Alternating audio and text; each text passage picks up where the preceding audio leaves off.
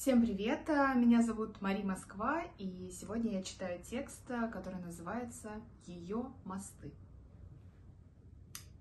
Она ходит по дому лохматая и не может проснуться. Варит зелье в серебристом кофейнике и говорит, что кофе в сто раз лучше, чем мои тонизирующие корешки. Я не спорю. Корешки всегда заварены отдельно, в старой чашке, а сверху прикрыты блюдцем. Вообще-то блюдце не обязательно. Китайскую бодрость можно просто залить кипятком, через пару минут перелить отвар в другую чашку, а корешки оставить так, до следующего утра. Но тогда она постоянно заглядывает в чашку и морщит нос, а потом говорит, что у нас странно пахнет.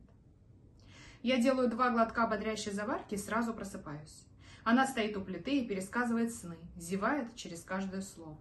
Говорит, что ей снилась война, и в небе тьма самолетов, а потом роддом, и у нее был мальчик. Потом весь пол в червяках, а в углу кастрюля. Я смотрю на нее, не моргая, слушая сказки. Я не могу поверить, что эта женщина моя, что она здесь, в моей холостяцкой квартире, в моей старой футболке с медведем, который перекусывает хоккейную клюшку. Я ни с кем никогда не жил и не звал никого за собой. Мой мир был пуст и упорядочен. Моя квартира была старой воякой на баррикадах из книг, кинжалов, ножей и немытой посуды. Женщины пытались завладеть территорией, оставляли трусики, расчески с клоками желтых волос, ватные диски со следами туши. Но только она, переступив через порог, заявила, что хочет пить, и тут же шмыгнула на кухню за водой, бросив чемодан посреди коридора. Я оттащил чемодан в спальню, а через 30 секунд зашел на кухню и выяснил, что она выбросила все тряпки, объяснив это тем, что тряпки были не молодые и не свежи, и взялась за посуду, по которой ползали какие-то твари. Сам я давно боялся подходить к мойке. Она разложила теплые тарелки на полотенце, которое зачем-то привезла из Москвы. Потом уехала и не оставила ничего. Ни трусиков, ни волос. Только полотенце, которое я не трогал. Оно висело на стуле, как талисман. Квартира ожила, а потом опустела. Как будто кто-то ее раздраконил, пробравшись в самый тыл. Лишил покоя и срулил, и мне очень хотелось вернуть сюда этого нахала, эту наглую женщину. Именно эту женщину. Хотелось, чтобы она еще что-нибудь выбросила, развесила полотенец или просто так стояла и рассказывала сны. И вот она стоит, а я сижу и смотрю на нее, не моргая. В кофейнике начинает бурлить. Она оживляется, бросает сны и лезет за чашкой. Каждое утро она встает по будильнику, но без бурления не просыпается. «Порежешь яблок?» — говорит она, завязывая футболку узлом под грудью. Я беру тяжелую доску, вынимаю дагестанский нож из кожаного чехла — этот нож один из моих любимых. Закаленная сталь, чернение, сложный узор по верхнему краю. Рукоятка из дерева, на ней вырезан волк. Нож, конечно, не для яблок, но в этом доме других нет. Когда она приехала второй раз, на совсем, хотела было купить человеческих ножей. Японских, там, керамических. Она отказалась. Говорит, эти же, острее обычных. Я режу яблоко на четвертушки и вычищаю сердцевину. Раньше обижалась, что я не делюсь едой. Говорила со всей серьезностью. Ты теперь не один. Понял, что не один, а что не так, не понял. Потом объяснила. Сижу вот я чищу гранат. Обязательно нужно крикнуть. Гранат будешь? А если не крикну, значит не делюсь.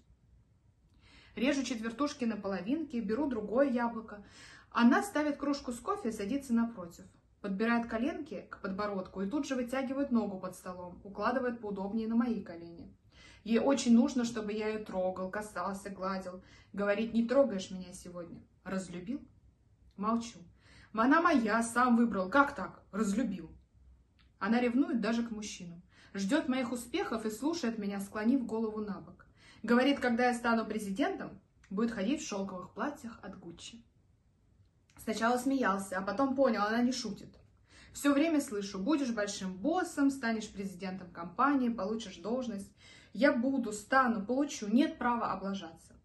Вот вроде плыл, плыл кое-как, теперь уперся в пристальный взгляд магической женщины. Теперь он толкает меня вперед, а я иду и даже в припрыжку. Она пьет зелье и говорит о важном. О том, как в Москве переносили дома, как расширяли Тверскую, как какой-то мост передвинули совсем недавно.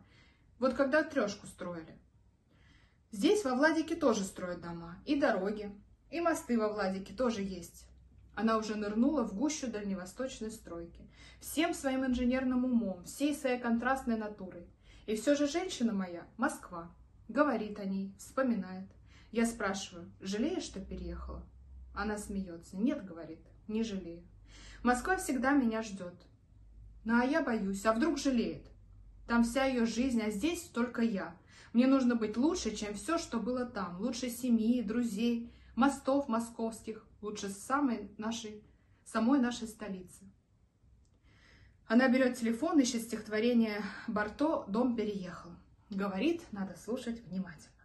Я слушаю. Она читает детский стих своим глубоким, топким, липким голосом.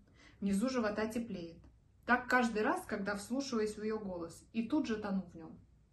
Я жду и ерзаю, когда Барто закончится. Говорю, иди ко мне. Она соскальзывает со стула, садится сверху, я сгребаю ее к себе ближе, целую ключицы, шею, от нее пахнет кофе, шампунем и яблоками. В апреле рванем на Хоккайдо, вдруг спрашиваю я. Она мгновенно забывает Москву, зелье, свои сказки. На день рождения она роняет голову на бок и прищуривает глаз. Ну, конечно. Я тоже склоняю голову и дразню ее. Конечно, рванем, гримасничает она, ей лишь бы куда рвануть. А мне лишь бы с ней. Я всю жизнь искал такую. Пытался быть с кем-то, кого-то любить. Иногда я проводил с женщиной месяц, иногда год. Но я знал всегда, что это временно. Часто переезжал по работе, всегда один, с надеждой, что в новом городе, на новом месте встречу женщину и сразу пойму – моя. И перебор закончится. Так я мотался по городам и регионам, и все равно получалось временно. Ночь, месяц, год. А тут она, и мы ведь тысячу лет знакомы. Я лечу из Владика в Москву на выходные, спешу из страха упустить момент, боюсь, что не понравлюсь, боюсь, что не захочет за мной на восток. Она неугомонная, а иногда и вовсе дикая. Сидит, читает книгу, потом раз и давай орать по телефону на подрядчиков. Потом идет рубит банан на кругляшочке. Грохочет дверцами на кухне, возвращается, надевает очки и говорит на распев. Хочешь, я тебе вслух почитаю? И голову на бок. Парни говорят, она ведьма. Говорят, я был нормальным, а тут пропал. На работе чаи не гоняю, в бар через раз, и женщина моя смеется, как будто счастлива. А мне все равно. Она смеется, и дом мой смеется, и я смеюсь. И хочется на Хоккайдо, и президентом стать тоже хочется. И резать ей яблоки, и едой делиться, и пусть выбрасывает, что захочет. А главное, чтобы зелье в кофейнике бурлило, и она, чтобы здесь, ходит по дому лохматая и не может проснуться.